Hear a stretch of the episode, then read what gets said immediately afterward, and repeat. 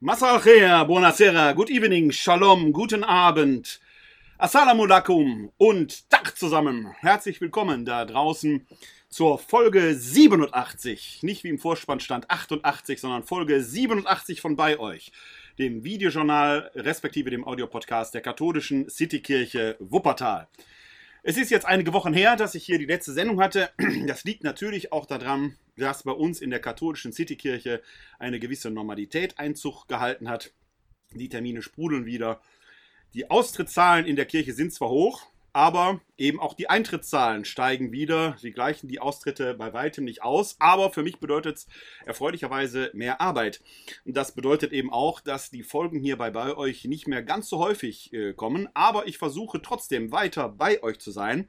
Und ihr könnt mich natürlich weiterhin erreichen unter 0202 42969675 oder schickt mir eine E-Mail an bei-euch at katholische-citykirche-wuppertal.de.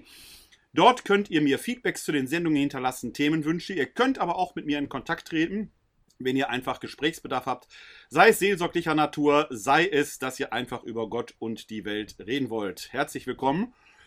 Alle wichtigen Angaben zu den Kontaktmöglichkeiten, aber auch zu den Quellen, die ich hier in dieser Folge zitieren werde, findet ihr wie üblich nach der Sendung in den Shownotes. Etwas später findet ihr die dann oben drüber oder unten drunter, etwas später nach der Live-Sendung. Und natürlich findet ihr alle relevanten Angaben auch auf der zugehörigen Homepage zu diesem kleinen Projekt hier unter www.kck42.de slash bei euch. Da könnt ihr euch entsprechend informieren. Ihr wisst, dass ich eine gewisse Affinität zum Judentum habe, weil ich persönlich der Meinung bin, dass ein Christentum, das sich vom Judentum komplett abkoppelt, keinen Sinn macht. Das Christentum ist aus dem Judentum heraus entstanden, heraus erwachsen. Komplexe Geschichte werde ich demnächst mal in der Reihe Glaubensinformation äh, zu etwas machen, zu diesem Thema, wo es vor allen Dingen auch um die Frage der Schriftwerdung geht. Wie ist die Bibel überhaupt zu dem geworden, was sie ist? Hochinteressante Geschichte. Aber meine Verbindung zu meinen jüdischen Freundinnen und Freunden, die steht. Und die Juden feiern in dieser Woche oder haben am Montag Rosh Hashanah gefeiert, also das äh, jüdische Neujahrsfest, wenn man so will. Und es ist die Zeit zwischen Rosh Hashanah und Yom Kippur, eine Zeit des Nachdenkens, auch der Umkehr und in Verbundenheit, auch wenn wir heute nicht Schabbat haben, sondern wir schreiben ja den 8. September im Jahr des Herrn 2021, es ist ein Mittwoch, aber es ist just die Zeit zwischen Rosh Hashanah und Yom Kippur. Und deswegen ziehe ich auch heute wieder meine äh, Kippa auf und wünsche Ihnen allen da draußen ein herzliches Shana Tova, ein frohes neues Jahr. Ja, es hat sich einiges zusammengetragen wieder in den letzten Wochen und auch von dem von der Möglichkeit, äh, mir Anregungen zu schicken, ist reichlich Gebrauch gemacht worden. Vor allen Dingen habe ich ja auch noch dieses Frag mich äh, eingerichtet, wo ihr mir eure Fragen stellen könnt, die ich dann entweder versuche hier im Podcast oder in äh, dem Parallelprojekt der Glaubensinformation mal aufzugreifen. Ihr könnt mir also dort äh, Ideen schicken unter fragmich.katholische-citykirche-wuppertal.de. Und auch davon wird wie immer wieder Gebrauch gemacht. Mich hat zum Beispiel jetzt ein Gedicht wieder erreicht von Patricia Kraft, äh, eine fleißige Hörerin. Und dieses Gedicht möchte ich an den Anfang stellen. Blütenträume. Blütenträume, aufgebrochen, geschändet durch Unbekannt. Es hat nach Tod und Gewalt gerochen, auch Seelenmord hierzulande genannt. Sie schmeckte die Bitterkeit des Todes, angefüllt mit Angst bis an den Rand, und fühlte, dass am Ende nicht ein Ausweg ihr offen stand, denn er senkte den Daumen, der König Herodes. Was konnte sie anders machen, als zu warten, bis alles vorüber war, es tief zu verschließen und zu bewahren, mit Tränenaugen sie die verstreuten Blüten sah. Und sie kniete sich nieder. Trotz der großen schweren Last und sammelte sie ein, die Kelche immer und immer wieder in leiser Ruhe und ohne spürbare Hast. Nun hielt sie in den Händen die einstige Blütenpracht, und leise rannen die Tränen, bis sie nach oben richtet all ihr Sehnen, der Himmel gibt, dass er sie mir wieder zu einer Blume macht. Sie stand verloren in der weiten dunklen Nacht. Da hört sie den Wind, der durch die Halme strich. Wir helfen dir weiter, es zärtlich zu ihr spricht, zu kitten die Scherben ganz zahm und sacht. Und siehe, die Blumenblätter stehen auf und recken sich stolz nach der Sonne hinaus. Zu einer einzigen Blüte sie sich schnell vereinen, ein kleines Wunder, wer könnte das verneinen? Sie ist nicht mehr so, wie sie einmal war. Hier ist ein Blatt zerknickt, dort fehlt ein Stück, auch der liebliche Duft ist nicht mehr da. Mit ein bisschen Wasser kehrt langsam Leben zurück. Da steht sie nun, den Blütentraum in der Hand und lächelt unter Tränen, in ihrem Herzen ein Kind. Dank sei den lieben Helfer und dem klugen Wind, durch die sie ein Stückchen Ganzheit wiederfand. Ja, Sie merken, dieses Gedicht heißt zwar Blütenträume, aber es spricht von der Gebrochenheit der Blüte, von der Gebrochenheit des Lebens, vor allen Dingen von der Gebrochenheit, die durch andere zugefügt worden ist. Patricia Kraft ist auf mich zugekommen, gerade mit Blick auf den Missbrauch, und ich bin sehr dankbar dafür, dass sie das getan hat. Wir planen zurzeit ein Projekt, wo wir einen Gottesdienst für von Missbrauch Betroffenen planen. Das ist ein größeres Projekt, weil man das nicht mal einfach ebenso machen kann. Aber ich stehe zu meinem Wort, das ich im Zusammenhang mit der Andacht für die Corona-Toten gegeben habe. Wenn jemand von euch eine Idee hat für ein Projekt oder auch für einen Gottesdienst, kommt zu mir. Ich versuche das Möglichste, das möglich zu machen und das zu realisieren. So ist es hier auch. Und dieses Gedicht zeigt ja in seiner Tiefe, welche Brüche in diesem Leben lebenslang da bleiben. Denn das geknickte Blatt ist ja nicht einfach so zu heilen, auch wenn der Wind darüber streicht und etwas Lebenswasser die Blüte wieder zum Strahlen bringen kann, bleiben die Verwundungen doch ein Leben lang bestehen, so wie die eingeritzte Rinde am Baum mit dem Baum mitwächst, aber nicht einfach verschwindet. Vielen Dank für dieses Gedicht. In dieser Folge wird es vor allen Dingen um zwei große Themenkomplexe gehen, wo es letzten Endes auch um solche Brüche geht. Natürlich einmal das ganz große Thema, weshalb es bei euch ja überhaupt gibt, äh, die Corona-Frage und jetzt ganz aktuell, weil es uns natürlich viel beschäftigt, die Frage mit der Impfung. Und wir haben Rosh Hashanah hinter uns, Yom Kippur liegt bevor. Es gibt eine veritable Debatte um die Frage des Holocaust. Kann man den relativieren mit Blick auf das, was Deutsche auch im Kolonialismus angerichtet haben? Auch da möchte ich am Schluss der Sendung etwas näher drauf eingehen. Ja, Corona, damit fangen wir an. Der berühmte Dunning-Krüger-Effekt. Man glaubt, etwas verstanden zu haben, ist zwar kein Experte, keine Expertin, man glaubt ein bisschen was verstanden zu haben und ist plötzlich zum Experten. Ist wie im Fußball, wer weiß, dass der Ball rund ist, weiß natürlich auch alles besser als der Bundestrainer. Gleich spielen sie ja, die Deutschen, gegen Island. Vor 18 Jahren beim auch bei einem Spiel gegen Island ereignete sich übrigens die berühmte Szene zwischen Rudi Völler und Waldemar Hartmann, wo die beiden sich da beschimpft haben und Waldemar Hartmann hinter einen sehr lukrativen äh, Werbevertrag für eine Weißbiermarke erhalten hat. Das liegt daran, dass selbst wenn man keine Ahnung hat, aber mal ein bisschen was begriffen hat, man glaubt, man sei schon Experte. Und das ist auch bei Corona so. Die allerwenigsten von uns haben tatsächlich Biologie oder Medizin studiert. Die allerwenigsten von uns wissen, was virologische Forschung oder immunologische Forschung, epidemiologische Forschung tatsächlich bedeutet. Aber alle meinen, sie hätten ein bisschen was begriffen. Und da stoßen natürlich genau Fake News hinein. Da gab es eine sehr interessante Sendung in äh, einem, äh, einem NDR-Podcast, Synapsen heißt der wo der Psychologe Markus Knauf sehr dezidiert Stellung dazu bezieht, wie Fake News unser Denken verändern, selbst dann, wenn man kritisch Fake News gegenübersteht und wenn man das prüfen will, irgendwas bleibt dann doch immerhin, das zeigt, wie gefährlich diese Fake News sind. Vor allen Dingen macht er da zwei große Fehler. Es gibt noch viel mehr, aber zwei Fehler fand ich besonders bemerkenswert, die wir dann begehen. Das ist einmal der Rückschaufehler nach dem Motto, ich hab's ja immer schon gewusst. Und ein Kausalfehler, weil man denkt, aus A folgt B und aus B folgt C, wird daraus gefolgert, dass automatisch auch aus A C folgert. Dieser Schluss ist aber nicht zulässig. Den kann man gerade bei der Impffrage beobachten, wenn da sehr vorschnell behauptet wird, dass Impfstoffe zum Beispiel äh, die Fertilität beeinflussen würden oder die Plazenta verändern würden.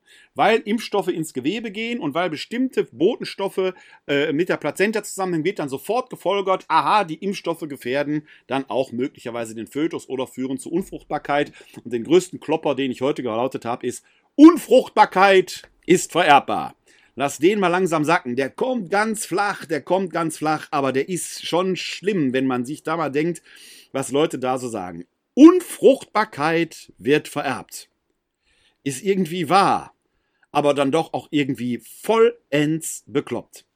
Und genau das sind solche Kausalfehler, die da schnell gesagt werden und wo man dann bei näherem Nachdenken sofort drauf kommt, aber auch in diese Falle tappt.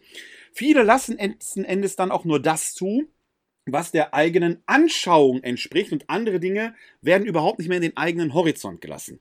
Markus Knauf empfiehlt dagegen und ich lege euch da auch noch mal einen Link äh, in die Show Notes zu einem Artikel aus der Zeit, wo Markus Knauf das etwas näher entfaltet. Macht schon darauf aufmerksam, dass man sich gegen solche Sichtweisen wappnen kann und vielleicht auch mit Leuten, die ja glauben, sie würden besonders kritisch querdenken. Auch das muss man sich ja mal klar machen. Nicht jeder, der gegen den Strom schwimmt, ist deswegen ein besonders kritischer, wahrheitsverliebter Mensch. Ja? Gegen den Strom zu schwimmen ist nicht immer klug. Der Umkehrschluss, dass nur tote Fische mit dem Strom schwimmen würden, ist ja auch falsch. Nehmen wir mal so einen Lachs. So ein junger Lachs. Frisch aus dem Laich entsprungen, schwimmt mit dem Strom ins Leben, um dort Kraft zu sammeln, um am Ende seines Lebens gegen den Strom schwimmend in die Laichgebiete zu äh, schwimmen, dort abzuleichen und zu sterben. Wer also gegen den Strom schwimmt, ist oft schneller tot als der, der noch kraftvoll mit dem Strom schwimmt. Also es, es ist nicht immer klug zu meinen, bloß weil ich gegen den vermeintlichen Mainstream bin, wäre ich ein besonders kritischer Mensch. Gegen den Mainstream zu sein, ist nicht zwingend blöd. Natürlich kann man durchaus in der Situation sein, dass man etwas entdeckt hat, was die meisten noch nicht äh, entdeckt haben. Das ist in der Forschung und Wissenschaft immer wieder vorkommen, dass der wissenschaftliche Mainstream noch eine Ansicht ist, eine neue Erkenntnis noch nicht zulässt, aber die wird sich durchsetzen. Das heißt, der Faktor Zeit spielt da eine ganz entscheidende Rolle, sodass dann irgendwann die Wahrheit, die gute Meinung, auch wenn sie mal ursprünglich singulär oder Minderheitsansicht war, sich irgendwann durchsetzen wird und zum Mainstream werden wird.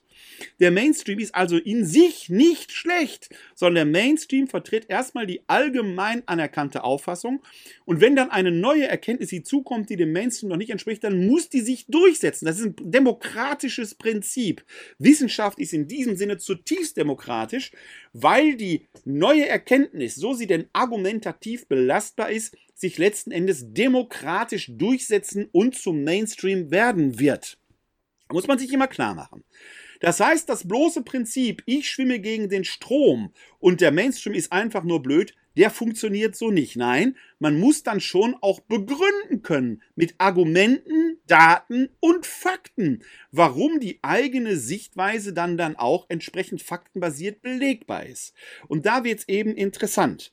Das heißt, der Zweifel in sich ist wertvoll, aber wenn ich den Zweifel in sich schon zum Wahrheitsprinzip erhebe, dann verwechsle ich die Methode mit dem Zweck.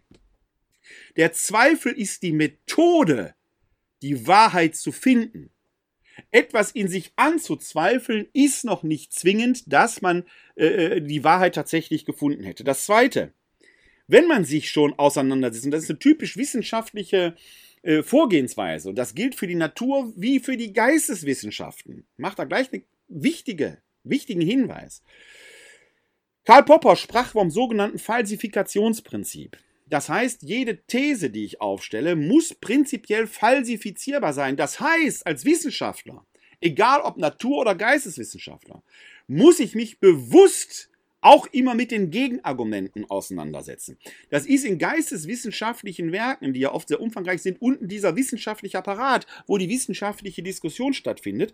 Dann, das heißt, man sucht bewusst Gegenargumente für den eigenen Standpunkt.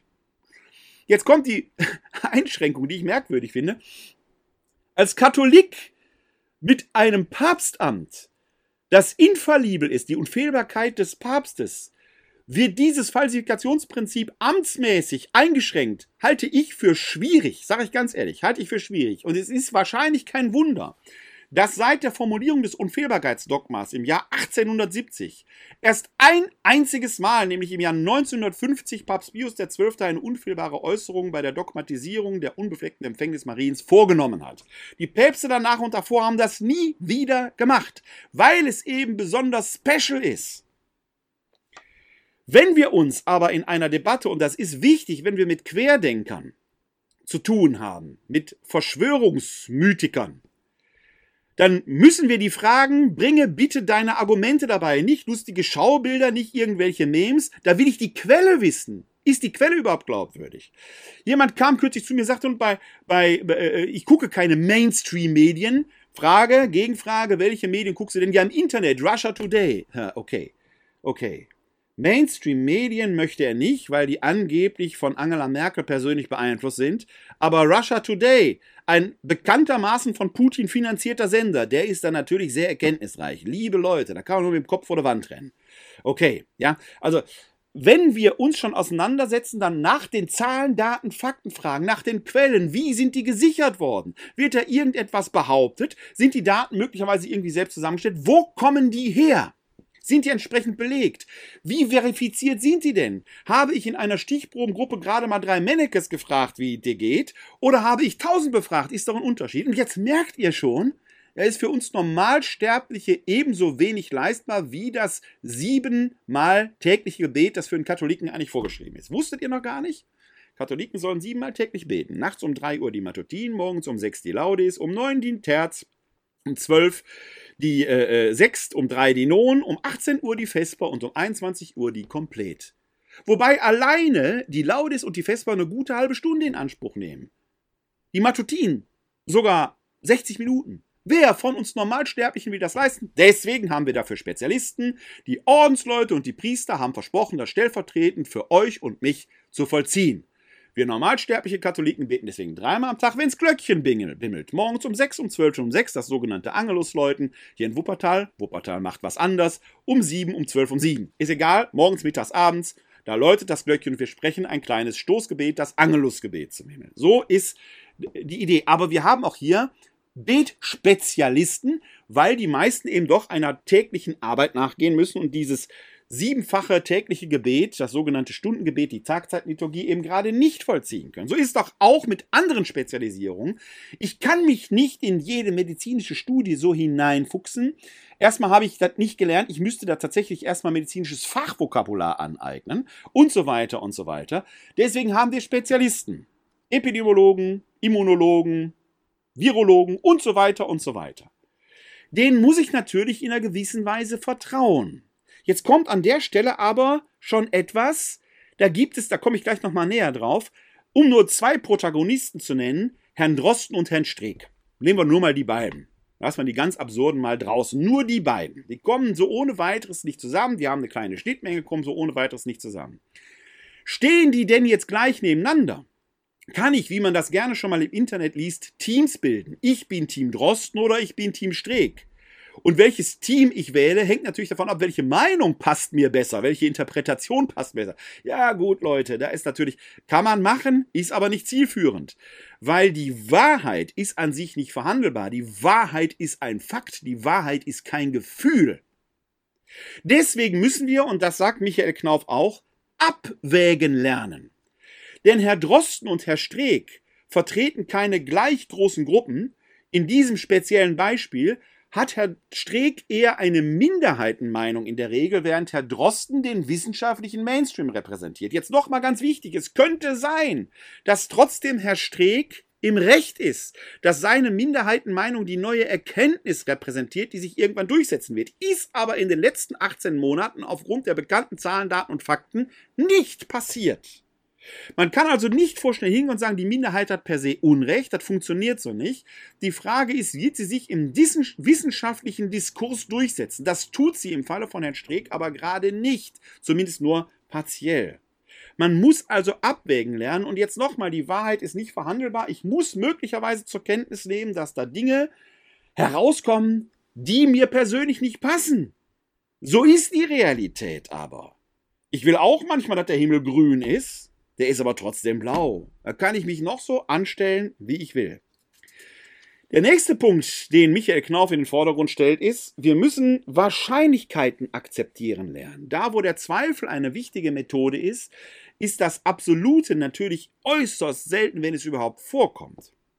Auch in der Naturwissenschaft, und das verwundert ein Geisteswissenschaftler gar nicht, auch in der Naturwissenschaft geht es um Wahrscheinlichkeiten. Ist diese Sicht wahrscheinlich wahrer oder jene? Und zu dem Thema Wahrscheinlichkeiten gehört natürlich immer auch, dass die sich ändern können. Neue Erkenntnisse führen zu neuen Ideen. Da gab es ja die berühmte Diskussion oder die berühmte Szene zwischen Maischberger und Herrn Lauterbach wo Herr Lauterbach vorgeworfen wurde, er hätte seine Meinung geändert. Ja, das ist, das ist ein Ausweis wissenschaftlicher Reife. Wenn eine neue Erkenntnis dazu führt, dass die alte eben falsch war oder nicht ganz war, muss ich die Ansicht ändern. Das ist ja genau das, was ich vorhin zum Thema Mainstream, wissenschaftlichen Mainstream gesagt habe. Nächstes Thema. Logik. Logik anwenden. Kann etwas überhaupt sein? Thema Impfung verändert die DNA. Das ist ziemlicher Bullshit, weil mit der Impfung, der Covid-Impfung, zwar RNA in den Muskel gespritzt wird, nicht in die Vene, sondern die soll in die Zellen eindringen, um dort neue RNA zu produzieren. Die wird sich nicht in die DNA, die im Zellkern sitzt, einbetten. Ist das jetzt tragisch? Nein weil eine Corona-Infektion mit SARS-CoV-2 dasselbe macht. Auch das Virus bringt RNA in die Zelle ein. Da passiert also im Prinzip genau dasselbe. So gesehen ist eine Impfung nichts anderes als eine Mini-Covid-Infektion, die völlig ungefährlich ist, aber den Körper anlernt, sich mit einer potenziell großen Covid-Infektion sofort auseinanderzusetzen und zu wappnen. Was man also bei der Impfung ablehnt, passiert bei einer Covid-Infektion um ein Vielfaches schlimmer und macht extrem krank. Also hier muss man nochmal sehr genau hingucken, wie logisch sind da manche Einwände tatsächlich. Und jetzt zum Thema False Balance. Das ist genau das, was ich vorhin erwähnt habe. Ich habe euch dazu mal ein Schaubild mitgebracht. Das macht das sehr schön deutlich. Bei der False Balance hat man den Eindruck, da wird jetzt zum Beispiel Herr Drosten und Herr Streeck eingeladen. Ich habe das, die Namen könnten jetzt auch anders sein. Könnten jetzt auch, was weiß ich, äh, Kekulé und Lauterbach sagen oder so. Die Namen sind jetzt austauschbar. Jedenfalls steht hinter einer Person die wissenschaftliche Mehrheitsmeinung, von mir aus auch der Mainstream, der sich im kritischen Diskurs herausgebildet hat und der auch immer wieder variabel ist, sich also weiterentwickelt, während hinter der anderen Person eher eine Minderheiten, wenn nicht sogar eine Einzelmeinung steckt. Hier in dem Schaubild ist das drastisch, drastisch 99% zu 1% dargestellt worden. In einer Talkshow werden aber immer nur zwei Kombattanten eingeladen. Eine Talkshow in der Regel eben auch ein Unterhaltungsformat ist, wo man diesen Streit zweier Boxer, sag ich mal, zweier wissenschaftlicher Boxer haben will. Das erweckt für uns als Zuschauer, die in der Materie in der Regel eben nicht so involviert sind, als wenn es sich um eine 50-50-Chance handeln würde. Das ist es de facto aber eben nicht. Das ist der Eindruck, der da falsch erweckt wird und gegen den man sich eben wappnen muss, den man immer klar machen, sich klar muss, so man eben auch klar haben muss, dass Talkshows eben in der Regel ähm, äh, Unterhaltungsformate sind und nicht zwingend dem Meinungs-, der Meinungsbildung dienen. Sollten sie im Idealfall tun, ist aber nicht zwingend immer so gegeben. Jetzt ist es kürzlich zu einer Diskussion im Rahmen einer Veranstaltung der Zeitung Die Zeit gekommen, wo, ähm, ja, wie man soll man ihn bezeichnen, Satiriker Jan Böhmermann auf Markus Lanz, den Talkmaster, trifft. Da ging es eben genau um diese Fragen der Fonds Balance und Jan Böhmermann greift Lanz scharf an. Wie ich persönlich finde, nicht in allem zurecht, weil gerade Markus Lanz ja bekannt dafür ist, dass er durchaus kritisch nach und hinterfragt. Das muss man Markus Lanz wirklich zugutehalten. Im Rahmen dieses, äh, ähm, der Aufarbeitung dieses, dieser Zusammenkunft gibt es einen, wie ich finde, bemerkenswerten Beitrag im äh, Recherchenetzwerk oder Redaktionsnetzwerk Deutschland. Den Link gebe ich euch in die Show Notes. Und in dem geht es unter anderem auch um die Fondsbalance. Und daraus möchte ich gern zitieren. Da heißt es, Chris Mooney, preisgekrönter Journalist der Washington Post, warnte seine Journalistenkollegen schon vor Jahren eindringlich davor, sich vor den Karren interessierter Kräfte spannen zu lassen. Redaktionen müssten besser verstehen, wie der Ruf nach journalistischer Ausgewogenheit von denjenigen als Vehikel missbraucht werde, die mit Außenseitermeinungen oder längst widerlegten Thesen ins Licht der Öffentlichkeit drängten, schreibt er in seinem Buch The Republican War on Science. Journalistische Ausgewogenheit habe keine Entsprechung in der Wissenschaft. Dort würden Theorien und Thesen durch den Peer-Review-Prozess geprüft, bestätigt oder verworfen. Daher sollten Journalisten wissenschaftlichen Außenseiterthesen mit ausgeprägter Skepsis begegnen.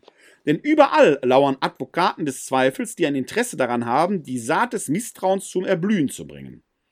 Eine Bevölkerung, die nichts mehr glaubt, glaubt am Ende alles, und zwar demjenigen, der am lautesten brüllt, sagt Klaus Kleber, Moderator des Heute-Journals. Wenn die Bild-Zeitung unfertige Studien von Christian Drosten heranzieht, um auf ihrem Feldzug gegen die Corona-Maßnahmen vermeintliche Irrtümer des Charité-Virologen zu entlarven, entlarvt sie dabei nur eins, ihre erschütternde Unkenntnis von den Gepflogenheiten der Wissenschaftswelt. Und das sind keine akademischen Wortklaubereien aus dem Elfenbeinturm. Denn der gefährliche Rigorismus des Boulevards hat am Ende reale Konsequenzen. Menschen begeben sich unter Berufung auf diffuse Facebook-Funde, prominent platzierte Interviews oder dicke Schlagzeilen in rot-weißen Boulevardblättern in Gefahr. Studien haben gezeigt, Force Balance, also die falsche Balance, Force Balance verzerrt tatsächlich die Wahrnehmung des wissenschaftlichen Kenntnisstandes durch das Publikum und verändert auch das Verhalten. Prominent platzierter Unfug erhöht die Risikobereitschaft. Und genau das kann man hier sehr schön in dieser Grafik nochmal sehen. Der wissenschaftliche Mehr, die wissenschaftliche Mehrheitsmeinung, also der Konsens, der auch nicht vom Himmel fällt, sondern der im Zweifel durch den Zweifel errungen ist und der auch insofern flexibel ist, als dass neue Erkenntnisse ihn weiterentwickeln, steht gegen eine Minderheitenmeinung. Lade ich aber von beiden nur einen Vertreter ein, entsteht für euch und mich draußen vor dem Fernseher der Eindruck, hier würde es sich um gleiche Meinungen handeln, wo man dann sagen kann, das gefällt mir aber besser. Genauso ist es nicht. Eins muss man nämlich auch sagen, Fakten sind Gefühle scheißegal. Ein Faktum ist ein Faktum. Daten sind Gefühle scheißegal. Gefällt mir, gefällt mir nicht, ist keine Kategorie, mit der ich Fakten bewerten kann. Ich kann mich zum Faktum gehalten und sagen, das gefällt mir nicht. So wie ich, wenn es morgen regnen sollte, sagen kann, das gefällt mir nicht. Es regnet trotzdem. Es tut nichts zur Sache, was ich persönlich da fühle oder meine. Ich muss mich mit den Gegebenheiten auseinandersetzen und mich zu denen verhalten. Ich muss damit umgehen. Was wir aber machen müssen, ist, dass wir Daten und Fakten interpretieren. Das Datum und das Faktum sind nicht veränderlich, die sind gegeben. Datum heißt das Gegebene und Faktum heißt aus dem Lateinischen kommende das Gemachte. Das ist vorgesetzt, das verändere ich nicht. Was ich aber tue, wissenschaftlich, ist Daten und Fakten interpretieren, meine Interpretation orientiert sich aber immer an den Fakten. Die müsste damit kompatibel sein. Natürlich kann ich dann aus einem Fakten oder aus einem Faktenkonglomerat möglicherweise unterschiedliche Interpretationen ableiten. Dann bin ich genau in dem, was wir eben den wissenschaftlichen Streit nennen. Das kenne ich als Geisteswissenschaftler auch. Wenn ich einen Bibeltext habe und äh, der Kollege Till Magnus Steiner aus Jerusalem und ich, wir zelebrieren diesen Exegetenstreit ja in unserem äh, Format DE Werbung direkt. Letzte Woche ganz interessante Sendung über den Hund. Könnt ihr mal im Internet suchen. Vielleicht verlinke ich die auch in den Shownotes noch, wenn ich dran denke. Ja, da kann man das sehen. Ein und dieselbe Bibelstelle kann zu unterschiedlichen Interpretationen führen.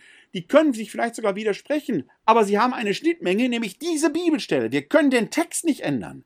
Wir können über eine Bibelstelle in einen wissenschaftlichen Streit geraten. Vielleicht kommen wir sogar aufgrund des aktuellen Kenntnisstandes nicht zu einer einhelligen Meinung.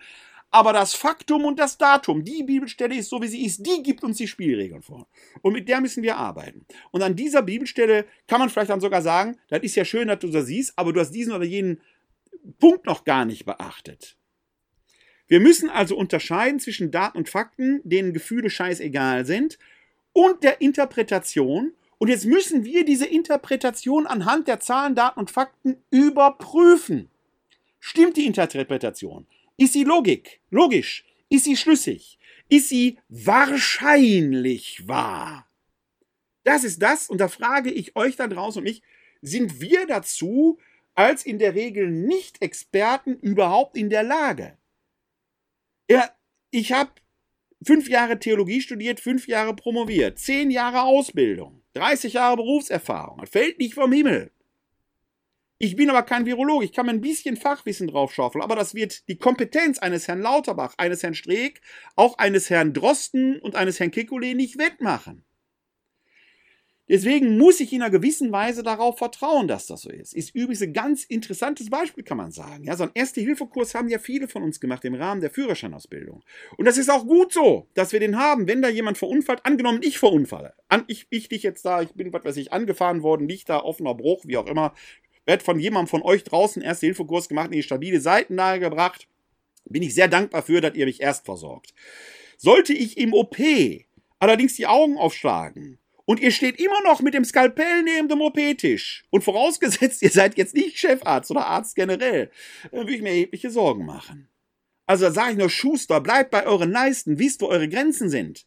Ein bisschen erste Hilfe zu können, qualifiziert einen noch nicht dazu, eine schwere Herz-OP oder einen offenen Beinbruch zu behandeln. Ja? Merkt ihr, wo der Hase im Pfeffer liegt? Und deswegen müssen wir uns in solchen Diskussionen sehr vorsichtig vortasten und müssen aufhören damit zu sagen, ich bin Team der, ich bin Team die, sondern wir müssen in diese Interpretation hineindenken und das können wir machen, sie auf Tauglichkeit prüfen, sind die denn in sich schlüssig? Gerade in den Naturwissenschaften gibt es die vorhin erwähnten Peer-Review-Verfahren, wo vor einer Veröffentlichung die Wissenschaftler selber, und zwar nicht die Autoren, sondern andere Wissenschaftler, mögliche Thesen da einfach nochmal überprüfen. Wenden wir das mal auf das Beispiel Impfung an. Man hört jetzt über in der Presse, Geimpfte sind infiziert. Impfdurchbruch. Ganz ehrlich, als ich das das erste Mal gelesen habe, habe ich gesagt, ja, was denn sonst? Ich bin doppelt geimpft. Aber wenn ich jetzt, nehmen wir mal das Beispiel an, mich in einem Raum voller Ungeimpfter aufhalte, vielleicht noch mal nicht wissend, hier geht zum Wuppertaler Hauptbahnhof, äh, ein paar Sachen da besorgen, äh, am Samstag, Sonntag Brötchen kaufen, von mir aus was auch immer. Und angenommen, der ganze Hauptbahnhof wäre sonst voller Ungeimpfter, nur ich bin der einzige Geimpfte. Ist jetzt so gesehen natürlich relativ unwahrscheinlich, ist klar. Aber wenn wir mal daran denken, dass die Impfquote aktuell bei 60 Prozent liegt, würde ja heißen, bei 100 Leuten, die im Bahnhof sind, sind 40 nicht geimpft und 60 sind doppelt geimpft. Jetzt bewege ich mich durch die Phalanx der 40 Geimpften, die auch nicht besonders wahrscheinlich, weil laut dem Gesetz der Entropie die sich eigentlich wischen müssten. Aber angenommen, die stünden jetzt gerade auf einem Haufen. Vielleicht, weil sie eine Anti-Impf-Demo planen. Ich muss jetzt durch die durchgehen und die haben natürlich jetzt eine Aerosolwolke abgesondert, die jetzt da auch steht, weil im Hauptbahnhof natürlich nicht so viel Luftzug ist. Dann werde ich aller Wahrscheinlichkeit nach, auch als doppelt geimpfter, da gerade trotz Maske, weil irgendwo muss der Sauerstoff da ja auch rein, die Maske verhindert ja vor allen Dingen, dass ich nach außen meine Tröpfchen absondere, werde ich wahrscheinlich Infektions, infektiöses Aerosol einatmen. Wenn man mich da nach PCR testen würde, würde ich auf meiner Schleimhaut aller Wahrscheinlichkeit nach Viren haben. Das ist normal. Was aber jetzt nicht passieren wird jetzt, hoch, höchstwahrscheinlich, und auch da gibt es ja entsprechende Studien zu, dass ich erkranken werde und wenn ich Symptome habe, ich nur leicht symptomatisch wäre. Der Impfdurchbruch bezeichnet die potenzielle Infektion eines Geimpften. Die wird sogar relativ häufig passieren. Die wird sogar passieren, wenn alle, wenn wir 100% Impfung hätten. Selbst dann wird es natürlich Infektionen geben, weil dieses Virus weiter in dieser Welt existiert. Das Virus wird ja nicht verschwinden. Es wird uns nur nicht mehr schaden. Das ist der entscheidende Punkt. Also, dass Geimpfte sich infizieren, ist das eine. Die Frage ist, wie erkranken sie? Und da sieht die Sache nämlich schon ganz anders aus. Habe die Zahlen ja hier schon mal im Podcast gehabt. Ich habe jetzt, muss jetzt aus dem Kopf zitieren. Von einer Million Geimpften sind 7000 erkrankt. Das sind 0,7 Prozent. Von einer Million nicht geimpften erkranken weitaus mehr, zwölfmal so viele. Das heißt, wir merken doch, dass diese Impfung tatsächlich und de facto wirkt. Und deswegen stimmt der Satz, die Pandemie wird sich zunehmend zu einer Pandemie der ungeimpften entwickeln. Jetzt stellt sich ja die Frage, ist das in sich ein Problem? Ist das schlimm? Prinzipiell würde man doch sagen, selbst schuld, Leute. Die gehen ja eigenes Risiko, die haben sich selbst gegen die Impfung entschieden, müssen sie halt wissen. Manch einer hat es tatsächlich auch schon bereut, der dann auf der Intensivstation und vor sich hin nicht geimpft zu sein. Könnte man so sehen. Gibt nur ein Problem. Die Ressource Krankenhausbett ist endlich. Wobei man ja sagen muss, es gibt viele Krankenhausbetten, die frei sind, aber das dazugehörige Personal fehlt. Also die Ressource Pflegerin, Pfleger ist endlich. Wenn jetzt von den 40% Ungeimpften, die wir in Deutschland haben, dann doch jetzt im Herbst wieder viele erkranken und zwar so schwer, dass sie hospitalisiert sind, dass sie also ins Krankenhaus müssen, belegen die dort die Betten, die dann für Unfallopfer, Krebspatienten, Herzinfarkte und Schlaganfallpatienten nicht zur Verfügung stehen. Das ist das Problem, warum man eigentlich nur raten kann, liebe Leute, lasst euch impfen. Diese Impfung wirkt, diese Impfung schützt, sie hat extrem wenige Nebenwirkungen, mit denen man gut leben kann und die harten Nebenwirkungen, die es in prozentualem kleinen Anteil gibt, sind gut behandelbar, wenn man entsprechend wachsam ist. Es ist dann eben doch nicht nur allein der Sache der Nicht-Geimpften, äh, damit entsprechend umzugehen. Aber man muss auch hier schon, am Beispiel Impfung kann man das sehen, die Schlachtzeilen sehr genau analysieren, denn ein Impfdurchbruch bezeichnet die potenziell mögliche Infektion eines Geimpften. Die ist immer möglich. Wenn ich in einer Aerosolwolke gestanden habe, habe das eingehabt, habe nicht dieses Virus gerade auf meinen Steinmord, mache ich einen PCR-Test, werde ich positiv getestet, obwohl ich doppelt geimpft bin. Muss ich aber unterscheiden von Erkrankung. Punkt 1. Punkt 2 ist, wenn ich sage, es gibt Impfdurchbrüche, heißt das nicht in der Logik, dass das universell gilt, dass alle Geimpften sich trotzdem infizieren werden. Das ist einfach nicht logisch. Allein an diesen beiden Beispielen merkt ihr schon, wie kritisch man mit solchen Schlachtzeilen entsprechend umgehen muss. Bekannt ist, dass die Impfung eben vor der Erkrankung schützt, und zwar im Vergleich zur Nichtimpfung um den Faktor 12. Die aktuellen Zahlen dazu von dieser Woche, wir schreiben wie gesagt den 8. September, äh, das RKI lege ich euch übrigens mal im Wochenbericht äh, des RKI in die Shownotes. Die bringen ja wöchentlich so einen Wochenbericht raus. Den von dieser Woche lege ich mal in die Shownotes. Da steht nämlich drin in diesem letzten Wochenbericht des RKI, die geschätzte Impfeffektivität gegen weitere Covid-19-assoziierte Endprodukte für den Zeitraum der letzten vier Wochen, 31. bis 34. Kalenderwoche im Jahr 2021, Schutz vor Hospitalisierung circa 95% bei den 18- bis 59-Jährigen und 94% bei den über 60-Jährigen. Schutz vor Behandlung auf Intensivstation circa 97% bei den 18- bis 59-Jährigen beziehungsweise 95% bei den über 60-Jährigen. Schutz vor Tod 100% bei den 18- bis 59-Jährigen, 91% bei den über 60-Jährigen. Also wenn das nicht für eine Impfung spricht, dann weiß ich auch nichts, liebe Freundinnen und Freunde. Dann schreibt das RKI weiter. Betrachtet man den Anteil der Impfdurchbrüche an allen Covid-19-Fällen, wird deutlich, dass nur ein geringer Teil der hospitalisierten auf Intensivstationen betreuten bzw. verstorbenen Covid-19-Fällen als Impfdurchbruch zu bewerten ist. Unter den insgesamt 397 Covid-19-Fällen mit Impfdurchbrüchen, die verstorben sind, waren 319, also 80 Prozent, 80 Jahre und älter. Da kann man die alte Diskussion mit an oder durch Corona nochmal aufmachen.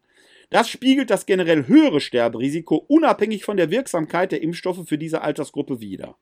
Unter den auf Intensivstationen betreuten Fällen sind in der Kalenderwoche 31 bis 34 deutlich mehr 18 bis 59-Jährige als über 60-Jährige zu finden, was als Effekt der Impfkampagne und den hier bislang noch unzureichend hohen Impfquoten unter den 18 bis 59-Jährigen interpretiert werden kann. Zusammengefasst bestätigen die Anzahl der wahrscheinlichen Impfdurchbrüche sowie die wirksam nach der Screening-Methode geschätzte Wirksamkeit der eingesetzten Impfstoffe die hohe Wirksamkeit aus den klinischen Studien. Dass im Laufe der Zeit mehr Impfdurchbrüche verzeichnet werden, ist erwartbar, da generell mehr Menschen geimpft sind und sich SARS-CoV-2 derzeit wieder vermehrt ausbreitet. Dadurch steigt die Wahrscheinlichkeit, als vollständig geimpfte Person mit dem Virus in Kontakt zu kommen. Das ist das, was ich gerade sagte. Wir werden möglicherweise positiv getestet werden, weil wir das Virus schlicht und ergreifend mal irgendwo eingeatmet haben. Kann passieren. Aber es wird uns Geimpften darüber hinaus nichts passieren. Wir wissen sogar, dass sich dieses Virus bei Geimpften sehr schnell wieder abbauen wird, weil es eben nicht in den Körper eindringt, sondern auf den Schleimhäuten dann letzten Endes direkt bekämpft wird. Also auch da scheint die Infektiosität geimpfter Personen nicht bei Null zu liegen, aber doch extrem gering zu sein. Da empfehle ich übrigens dann auch nochmal den äh, Podcast von Drosten, den, dieses Corona-Update, der in seiner letzten Ausgabe, der Folge 97, die ist relativ lang, aber wie ich finde, sehr hörenswert, da mehrfach und eindringlich darauf eingeht, mit sehr guter Argumentation, mit Zahlen, Daten und Fakten, wie sich das entsprechend gehört. Und Herr Drosten schreibt, oder ich sage jetzt schreibt, weil es gibt diese, diesen Podcast auch als ähm, äh, äh Text. Ich lege euch den Link da mal in die Show Notes. Er schreibt dazu auch, dass der dieses Bestreben, Geimpfter sich jetzt möglich nicht zu infizieren, eigentlich kein gutes Bestreben ist. Er bringt es in ein schönes Bild, dass er sagt, wenn wir mal ähm, äh, infiziert, nicht infiziert, als schwarz und weiß nehmen. Also schwarz ist infiziert und äh, auch erkrankt und weiß ist nicht infiziert. Dann bewegen sich Geimpfte zunehmend eher in einem Graufeld, weil wir natürlich uns zunehmend in eine immer weitergehende Normalität, das ist das, was Drosten mit dem wir müssen mit dem Virus als geimpfte Leben lernen bezeichnet, uns früher oder später auch einer Virusinfektion exponieren werden. Und da sagt er, die ist sogar wertvoll. Warum? Es geht jetzt um die Diskussion der Boosterimpfung, dieser dritten Impfung, die nochmal einen zusätzlichen Schutz macht. Und Drosten sagt da sehr deutlich in diesem Podcast, dass man natürlich auch eine natürliche Infektion durchmachen kann als Geimpfter, die wie eine Boosterimpfung wird. Das ist das Beispiel, was ich vorhin gebracht habe. Die Impfung wirkt ja wie eine Mini-Infektion. Wenn ich jetzt das Virus mit dem Virus in Kontakt komme, ich lese da gleich auch noch was äh, von Drosten zuvor, damit ihr das im Original hört, dann wird mein Körper da nochmal das wie eine Auffrischimpfung interpretieren, weil das Virus letzten Endes nichts anderes macht. Es kontaktiert ja die Zelle, es werden Antikörper produziert und so weiter, sodass Drosten zu dem Schluss kommt, sagt, wenn ein doppelt geimpfter, wichtig ist immer doppelt geimpft, oder mit Johnson Johnson einfach geimpft, mit dem Virus in Kontakt kommt, dann wird er nicht dunkler in den Grauzonen, sondern heller, weil er seinen Schutz, seinen Abwehrschutz, seinen Immunschutz quasi von, auf natürliche Weise auffrischt. Und dazu hören wir mal Christian Drosten in diesem äh, Interview bei NDR mit äh, Susanne Henning im Original. Drosten sagt, dieses Virus ist zu virulent und zu gefährlich, zu tödlich. Diese Tödlichkeit müssen wir abmildern, um dann in einen Modus zu kommen, dass das Virus sich schleichend in der Bevölkerung verbreiten kann und den meisten allermeisten, fast jedem Infizierten eigentlich dabei nichts ausmacht. Sprich, wir sind in einer Erkältungssituation. Wir wollen, dass das zu einer Erkältung wird. Über die anderen Erkältungsviren machen wir uns ja auch nicht solche Gedanken. Da wissen wir auch, es ist halt unangenehm, aber wir werden es überleben. Und die nächste Erkältung kommt bestimmt. Vor der Erkältung ist nach der Erkältung. Und so entspannt wollen wir mit SARS-2 auch irgendwann umgehen können. Und das ist die endemische Situation und der ganze Zinnober, den wir hier gesamtgesellschaftlich betreiben, ist nur bis zu diesem diesem Zeitpunkt relevant. Und wann dieser Zeitpunkt ist, das liegt an uns. Und das liegt an der Impfquote. Nachfrage. Hatten Sie vor dem Sommer, als Sie über diese 80 Prozent möglicherweise Ende August sprachen, hatten Sie da schon darauf gehofft, dass diese Endemizität langsam schon über den Herbst und Winter beginnen könnte? Antwort Drosten. Ja, also ich hatte gedacht, wir sind dann in einer Situation wie ungefähr jetzt in England, sodass man sagen kann, da deutet sich an, dass auch ohne Maßnahmen, also ganz ohne Maßnahmen, schnellt es hoch, aber mit milden Maßnahmen wird es schon sichtbar weniger. Wir sind schon in einer so kippeligen Situation, dass das in ruhiges Fahrwasser kommt, dass man jetzt noch ein bisschen nachtarieren muss. Also niemand kann in England im Moment sagen, ob es nicht doch nochmal einen kleinen Shutdown bestimmter Bereiche für kurze Zeit braucht, so moderierende Maßnahmen. Ich glaube aber insgesamt besteht im Moment für England und in England die Hoffnung, dass man das jetzt im Herbst erreichen könnte, weil eben bestimmte Dinge erreicht worden sind in Form von Immunität, sowohl durch natürliche Infektionen als auch durch Impfung. Das sind wir nicht. Und ich hatte gehofft, dass wir da schon sein könnten. Und wir müssen uns einfach klar machen, wir werden das, was wir jetzt erreicht haben, auch wieder ein bisschen verspielen, wenn wir jetzt nicht die Gelegenheit nutzen. Denn dieses Springen über die Schwelle in die Endemizität, das hält die Vakzine auch nicht für immer für die Gesamtbevölkerung bereit, sondern der Impfschutz wird ja auch wieder ein bisschen schlechter werden nach einer Zeit.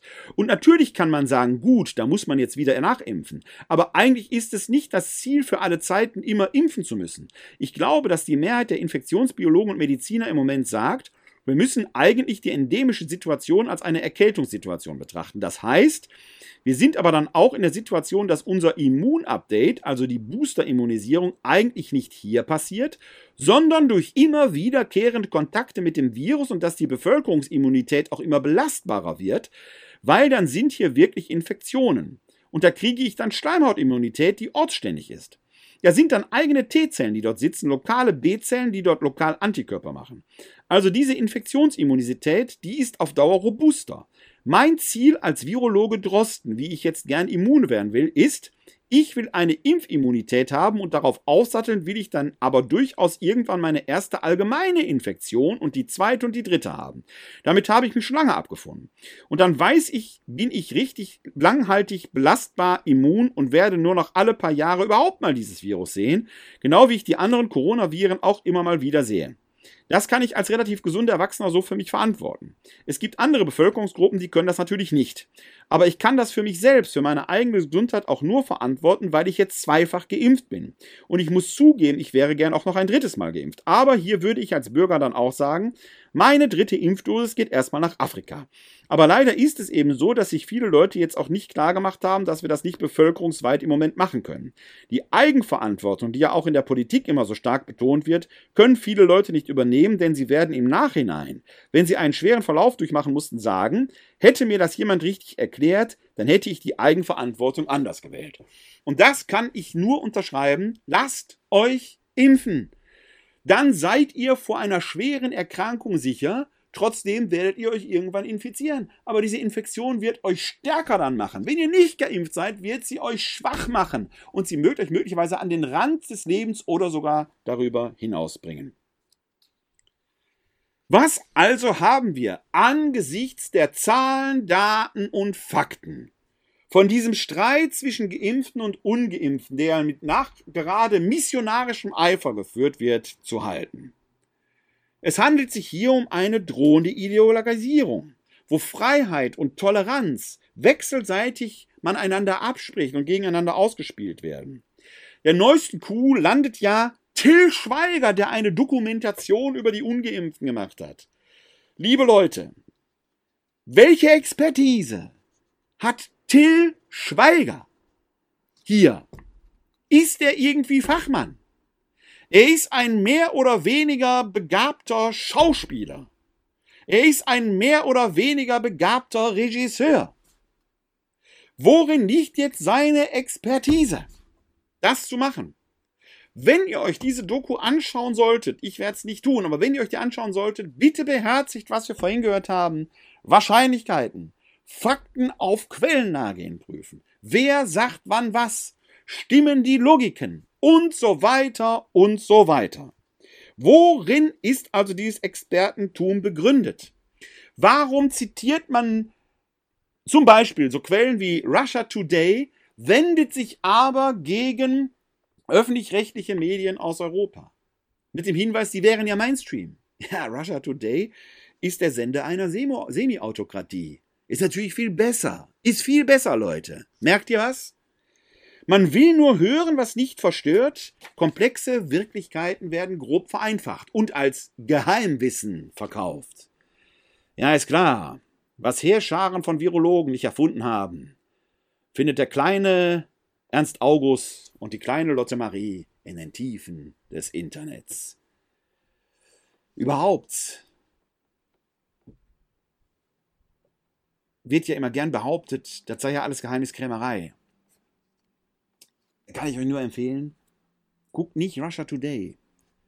Schaltet mal Phoenix ein. Phoenix. Die senden live aus dem Bundestag. Unverschlüsselt. Ungeschnitten. Da wird nichts rausgeschnitten. Man kann die Debatte von A bis Z verfolgen. In Rede und Gegenrede, im Abwägen der Argumente. Öffentlicher geht's nicht. Da wird nichts gemauschelt. Nicht im Bundestag. Und selbst wenn irgendwo gemauschelt würde in irgendwelchen politischen Hinterzimmern, was nicht auszuschließen ist, dann gibt's Untersuchungsausschüsse. Und auch die werden im Bundestag gemacht. Schaut doch einfach mal in diesem Fall des Falles beim öffentlich-rechtlichen Phoenix vorbei. Da kann man alles live und in Farbe mitverfolgen. Ungefiltert, unverschlüsselt, ungeschnitten. Zu dieser ganzen ideologisierten Debatte schreibt Nikolaus Blome im Spiegel. Die Dinge liegen doch wie folgt. Geimpfte im Erwachsenenalter infizieren sich und andere nur sehr selten. Unter denen, die in den Krankenhäusern mit Corona behandelt werden, sind die Geimpften eine verschwindend kleine Gruppe im Vergleich zu den Ungeimpften. Wiewohl das alles komplett vorhersehbar war, gibt es trotzdem eine gar nicht kleine Gruppe von Erwachsenen, die sich nicht, die sich impfen lassen könnte, aber nicht will. Diese leider nur noch langsam schrumpfende Gruppe freiwillig ungeimpfter sieht sich nun mit gewissen Konsequenzen ihres Nichttuns konfrontiert, aber begehrt an jeder Stelle neu auf. Herr Blome äh, bringt dann hier drei Beispiele, zum Beispiel 3G im Zug sei angeblich unmöglich zu kontrollieren. Ist natürlich klar wenn so ein Fahrscheinkontrolleur kommt, dann kann der nicht auch noch gleichzeitig einen Impfausweis oder einen Test oder sowas äh, sich zeigen lassen. Kann zwar jeder Gastronom machen, aber der Fahrscheinkontrolleur kann das nicht.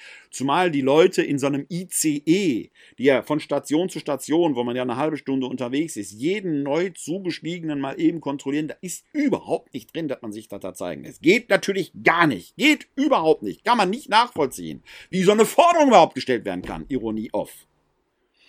Arbeitgeber sollen jetzt gucken, ob die Leute geimpft, getestet oder genesen sind. Darf der das? Ist ja Stasi.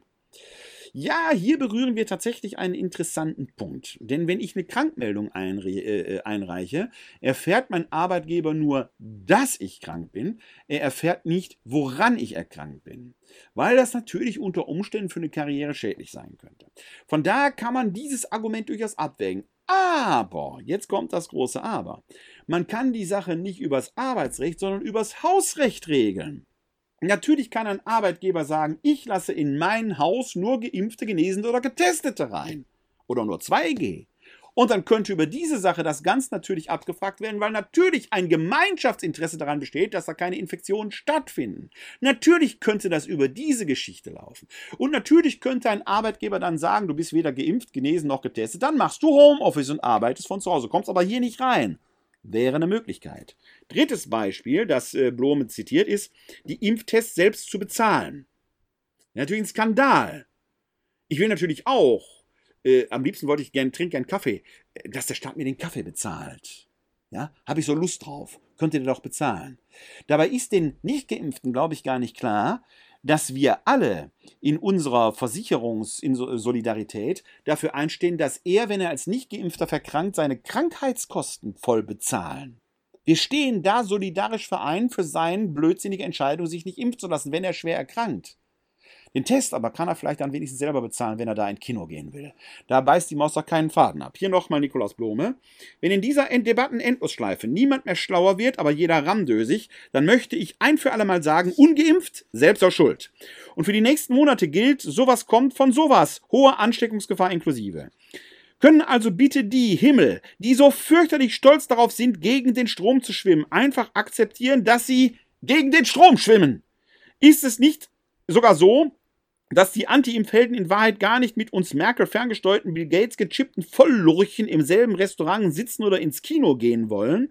Sie haben sich eine eigene Welt gebaut, um unter ihresgleichen zu sein. Nun sollen sie halt ein Restaurant nur für Ungeimpfte aufmachen, einen Tanzschuppen oder eine Taxikette, mir egal. Jeder kann ungeimpft sein und stolz darauf.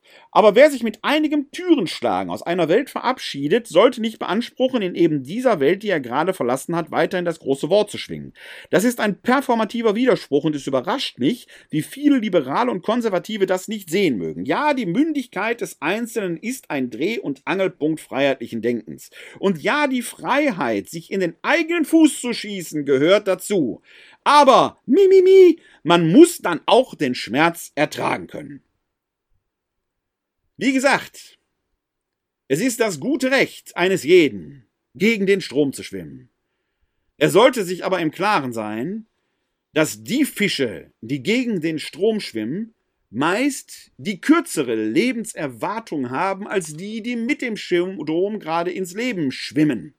Auch da mag der eine oder andere tote Fisch drunter sein, aber der schwimmt eben nicht mehr, der treibt. Die lebenden Fische, die mit dem Strom schwimmen, schwimmen in ihr Leben hinein. Die, die gegen den Strom schwimmen, haben es bald hinter sich. Denkt mal drüber nach. Gegen den Strom. Wir haben Rosh Hashanah hinter uns, Yom Kippur liegt vor uns, die Zeit dazwischen ist im Judentum eine Zeit der Reflexion und des Nachdenkens. Und es nimmt vielleicht nicht Wunder, wenn gerade im Judentum in diesen Zeiten eine brennend, brennend aktuelle Frage heiß diskutiert wird, nämlich die des aufkeimenden Antisemitismus. Der kommt übrigens sowohl aus islamistischer wie aus linker wie aus rechter Seite. Da sind mittlerweile nicht mehr nur die Rechten, auch so Leute wie BDS, die eher linksorientiert sind, treiben da ihr ganz eigenes Spiel. Und ganz aktuell immer wieder mal Holocaust-Verharmlosung. Auf dem Al-Quds-Tag, auch da links wie rechts, selbst bei der Gay Pride-Parade äh, äh tauchte das auf. Hierzu schreibt Volker Beck in der Zeit in einem kleinen Einwurf Interessantes. Link findet ihr in den Show Notes. Was mich zunehmend irritiert, ist die neue Relativierung des Holocaust im Zusammenhang mit der äh, Studien über Postkolonialismus. Auch im Kolonialismus haben speziell Deutsche ihr Unwesen getrieben. Man muss nur nach Namibia schauen, die Verfolgung der Hutu und so weiter. Die Debatte ist brandaktuell, dass man die geraubten Schätze und Kulturgüter wieder zurückgibt und so weiter und so weiter.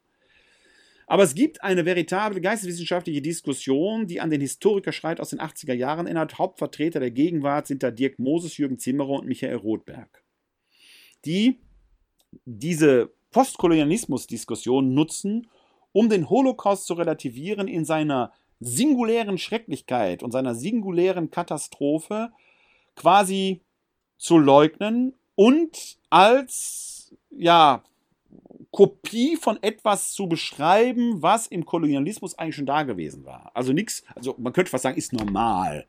So nach dem Motto. Da gibt es gerade in der Wochenzeitung Die Zeit eine intensive Debatte, die geht schon seit Wochen hin und her. Und jetzt hat in der aktuellen Ausgabe der Zeit Maxim Biller eine, wie ich finde, sehr lesenswerte Replik veröffentlicht, bei der er unter anderem äh, ja folgert, dass man am liebsten einen Holocaust ohne Juden hätte. Er bringt da ein sehr gutes Beispiel, wie ein Roman, der in einem KZ spielt, das ohne Juden auskommt, was historisch ja so gut wie gar nicht möglich ist, wo die V2-Rakete äh, Rakete gebaut wurde. Ausgerechnet jetzt in Peenemünde eine Lesung stattfindet. Das ist eine verstörende Entwicklung, die da gerade stattfindet. Eine Relativierung erster Güte nach dem Motto, wenn wir die Juden auch aus dem Holocaust raus haben, dann können wir unseren unsäglichen Schuldgut endlich beiseite lassen. Das ist perfide bis dort hinaus. Aber hören wir einmal Maxim Biller, der selber ja Jude ist, zu diesem Thema. Ein Auszug.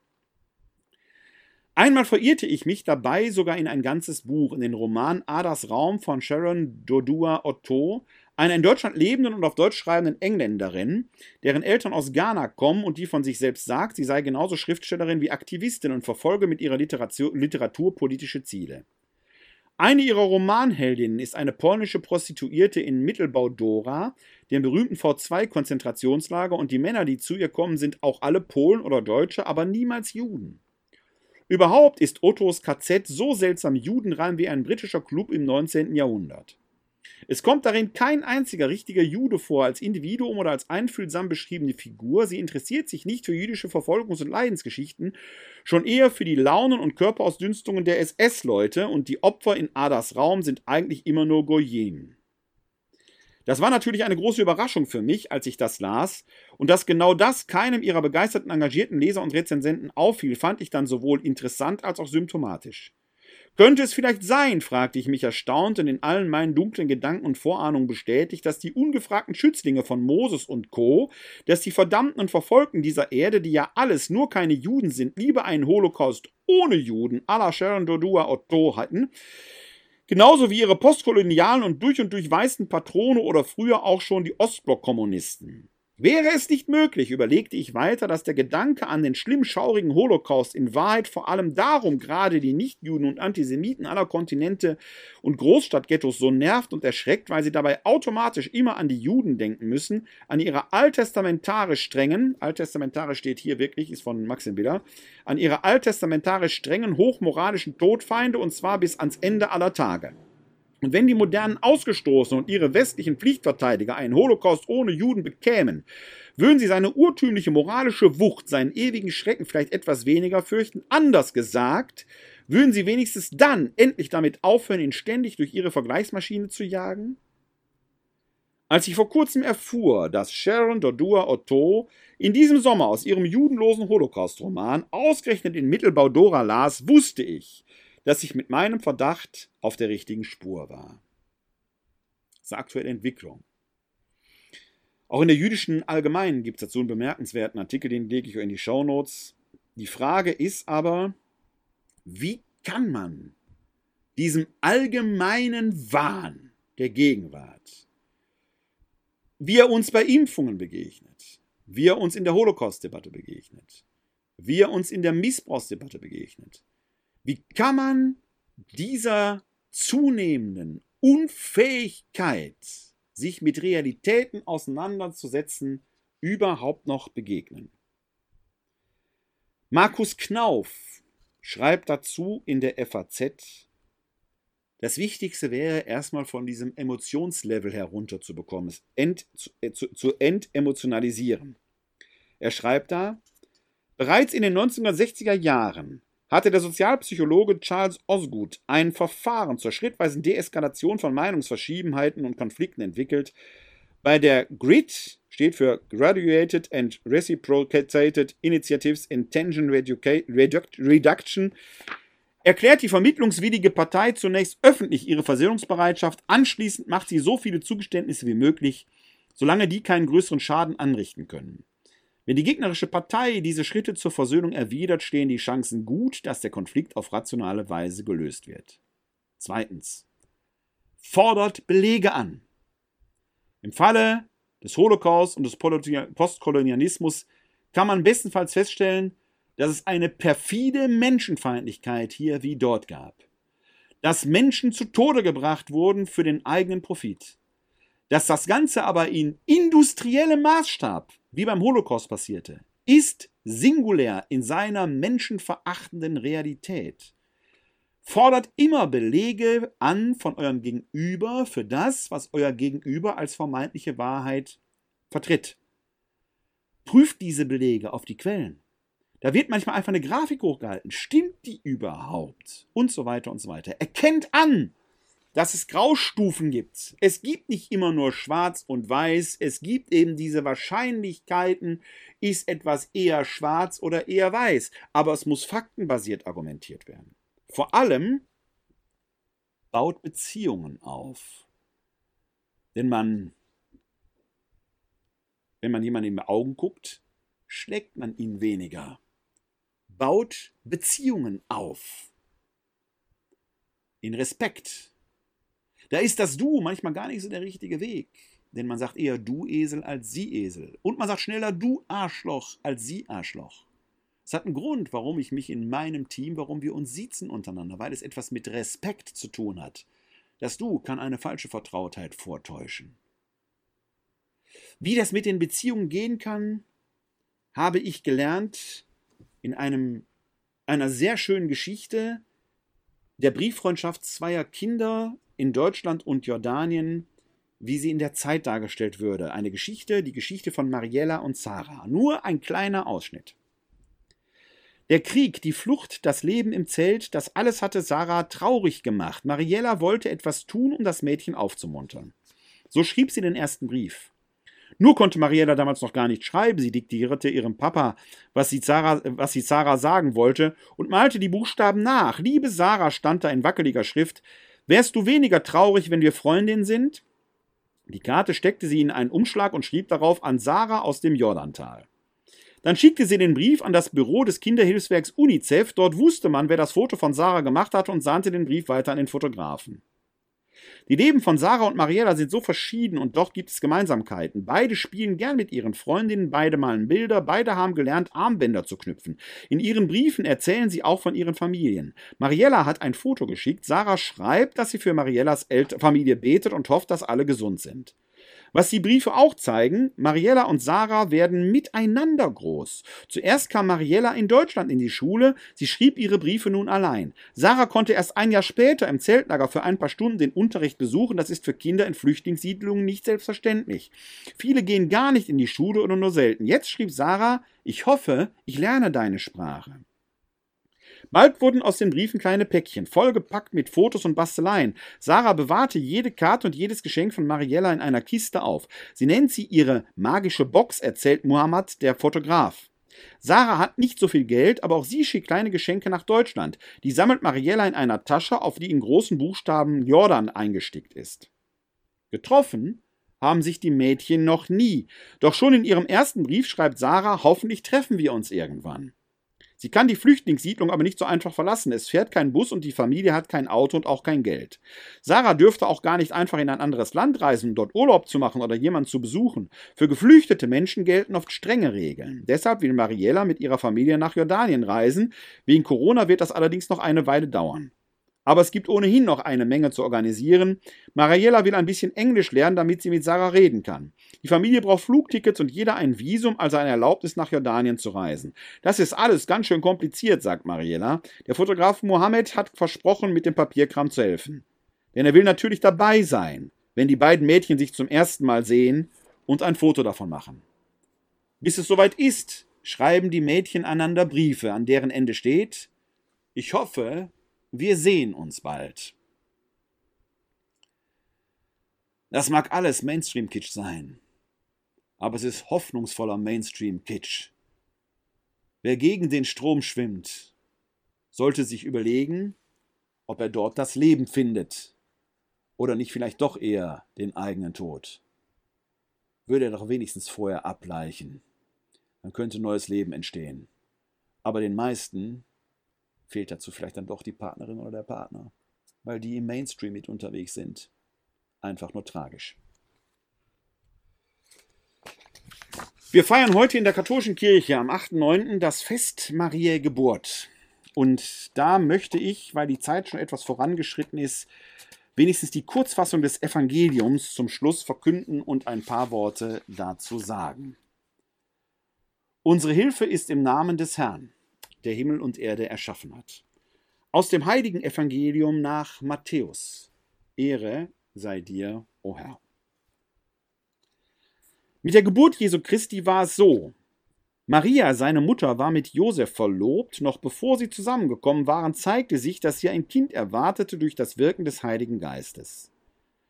Josef, ihr Mann, der gerecht war und sie nicht bloßstellen wollte, beschloss, sich in aller Stille von ihr zu trennen. Während er noch darüber nachdachte, erschien ihm ein Engel des Herrn im Traum und sagte, Josef, Sohn Davids, fürchte dich nicht, Maria als deine Frau zu dir zu nehmen, denn das Kind, das sie erwartet, ist vom Heiligen Geist. Sie wird einen Sohn gebären, ihm sollst du den Namen Jesus geben, denn er wird sein Volk von seinen Sünden erlösen. Dies alles ist geschehen, damit sich erfüllte, was der Herr durch den Propheten gesagt hat. Seht, die Jungfrau wird ein Kind empfangen, einen Sohn wird sie gebären und man wird ihm den Namen Immanuel geben, das heißt übersetzt Gott mit uns. Evangelium unseres Herrn Jesus Christus. Lob sei dir Christus. Ja, ist schon wieder Weihnachten? Könntet ihr jetzt fragen und ihr fragt zu Recht. Natürlich findet man beim Aldi, beim Lidl, im Discounter, Kaufland, Edeka, egal wo ihr hin wollt, schon Spekulatius, Zimtsterne und so weiter. Ich habe diesen Hype nie verstanden, warum Kirchenleute sich jetzt darüber aufregen. In den Niederlanden gibt es zum Beispiel eine Spezialität mit Spekulatius gefülltes Hähnchen. Gibt es ganzjährig. In Niederland braucht man ganzjährig Spekulatius. Wer hat eigentlich gesagt, dass das ein Weihnachtsgebäck ist? Wer hat denn gesagt, dass Zimt, Kardamom und äh, Nelken Weihnachtsgewürze sind? Niemand hat das gesagt. Das will man euch nur einreden. Wenn ihr im Sommer Hunger auf Spekulatius habt, kauft das. Und ich esse auch gerne Dominosteine im Frühjahr, wenn es sie denn gäbe. Gibt es leider nicht immer. Und wir feiern als Kirche mitten im September am 8.9. das Fest Maria Geburt, wo ein weihnachtliches Evangelium verkündet wird. Muss man sich mal reinpfeifen. Ja, darf denn sowas sein? Offenkundig. Dabei ist das Matthäus-Evangelium noch von einer besonderen Qualität. Hier, ganz anders als der Lukas, hebt er nicht so stark auf die Jungfräulichkeit Mariens ab. Scheinbar steht das auch hier drin, Denn hier steht ja zum Schluss dieses Zitat aus dem Propheten Jesaja: Seht, die Jungfrau wird ein Kind empfangen, einen Sohn wird sie gebären und man wird ihm den Namen Immanuel geben. Das heißt Gott mit uns. Schaut man bei Jesaja nach, ich glaube, 6, 7. Kapitel, Vers 6, dann findet man da tatsächlich genau diesen Satz und da ist das eine Verheißung an den König Ahab. Und die junge Frau, die Jungfrau ist dort eine junge Frau, also eine Frau aus dem Harem dieses Königs. Und es ist überhaupt nicht wunderbar, dass junge Frauen Kinder bekommen. Es ist noch nicht mal wunderbar, dass Jungfrauen schwanger werden können. Es passiert, hat die Natur so vorgesehen, ist im Mainstream der Natur so vorgesehen. Jungfrauen können schwanger werden. Schwieriger wird es, und da liegt der Lukas Wert drauf und auch das Proto-Evangelium des Jakobus, dass auch nach der Geburt die Jungfräulichkeit noch bestehen soll. Dann wird's special. Okay? Gibt es eine Tradition? Gibt es auch eine Folge von mir äh, in der Glaubensinformation, wo ich mich Jungfrau und junge Frau auseinandergesetzt habe. Ich, wenn ich dran denke, lege ich euch den Link mal in die Show Notes. Hier aber geht es darum, dass dieses Kind ein Hoffnungszeichen ist. Kinder sind immer Hoffnungszeichen, weil es zeigt, das Leben geht weiter. Wenn der Fisch gegen den Strom geschwommen ist und sein Leben dort aushaucht, weil die Kraft nicht mehr reicht, zurück ins Leben zu schwimmen, sollte er das Seine getan haben und wenigstens Nachkommen ins Leben gesetzt haben, die dann mit dem Strom ins Leben schwimmen können. Dieses Kind ist ein Hoffnungszeichen. Dieses Kind hier sowieso, weil es nach unserem christlichen Glauben, sofern ihr dem christlichen Glauben folgt, der Sohn Gottes ist, der uns gezeigt hat, dass selbst der Tod keine Grenze mehr ist. Das ist Mainstream oder nicht? Kommt drauf an, auf welcher Seite ihr steht. Erstmal hört sich das ja bekloppt an, Auferstehung nach dem Tode. Aber für uns Christen ist es der Glaube schlechthin, auf dem alles andere aufbaut, für den es dann eben auch Zeugen gibt. Interessant hier bei Matthäus ist aber, dass die Maria gar nicht die Hauptrolle spielt, sondern der Josef, ihr Verlobter. Ist ja eine steile Geschichte. Damals mit Sicherheit nicht Mainstream. Ein Mann, der eine Frau, die schwanger ist, zu sich nimmt und das Kind ist nicht von ihm. Heute Mainstream. Merkt ihr, wie modern diese heilige Familie damals war? Klassische Patchwork-Familie heute Normalzustand. Die Sache mit dem Mainstream muss nicht die schlechteste sein. Damals mögen sie gegen den Strom geschwommen sein. Heute ist es das Normalste von der Welt. Niemand reibt sich mehr daran, weil da, wo Kinder sind, da ist Familie. Heute zum Schluss ein Segenslied. Komm, Herr, segne uns, dass wir uns nicht trennen, sondern überall uns zu dir bekennen. Nie sind wir allein, stets sind wir die Deinen, lachen oder weinen wird gesegnet sein. Keiner kann allein Segen sich bewahren, weil du reichlich gibst, müssen wir nicht sparen. Segen kann gedeihen, wo wir alles teilen, schlimmen Schaden heilen, lieben und verzeihen. Frieden gabst du schon, Frieden muss noch werden, wie du ihn versprichst, uns zum Wohl auf Erden. Hilf, dass wir ihn tun, wo wir ihn erspähen, die mit Tränen säen, werden in ihm ruhen. Komm, Herr, segne uns, dass wir uns nicht trennen, sondern überall uns zu dir bekennen, Nie sind wir allein, stets sind wir die Deinen, lachen oder weinen wird gesegnet sein. So Gott will, inshallah, werde ich die nächste Sendung am 2. Oktober streamen, live und danach im Download zum Hören oder Nachschauen äh, zur Verfügung stellen. So ist zumindest der Plan. Ihr habt gemerkt, der Mensch plant und Gott lacht. Irgendwann wird es die nächste Sendung geben. Der Plan ist 2.10. Wir werden sehen. Zwischendurch können wir uns aber auch gerne wiedersehen, denn die nächste Glaubensinformation wird schon nächste Woche am 16.09. gesendet werden. Dann geht es um Gott, den Vater, den Allmächtigen und den Schöpfer. Wenn ihr daran teilnehmen wollt, könnt ihr entweder hier live bei Facebook äh, euch äh, das anschauen, ab, am Mittwoch, dem 16.09. ab 19 Uhr äh, unter www.kck42.de slash Webinar. Jetzt muss ich mal gucken, ob ich das richtige Datum gesagt habe. Es ist nämlich nicht der 16.09. Kleinen Moment bitte. Es ist, meine ich, der 15.09. Also, kleine Korrektur. Mittwoch, 15.09., 19 Uhr www.kck42.de slash Webinar. Dann könnt ihr live dabei sein. Bis dahin Möge der Segen Gottes auf euch allen ruhen. Der Herr segne uns, er bewahre uns vor Unheil und führe uns zum ewigen Leben. Amen. Das gewähre uns der dreieine Gott, der Vater, der Sohn und der Heilige Geist. Amen. Hosanna, Jeshua. Hilf doch, Gott hilft. Halleluja. Heute ist nicht alle Tage, ich komme wieder, keine Frage. Bis dahin, lebt lang und in Frieden, live long and prosper. Bleibt oder werdet gesund und helft anderen, gesund zu bleiben oder zu werden. Euch allen da draußen eine gute Zeit und ein herzliches Glück auf!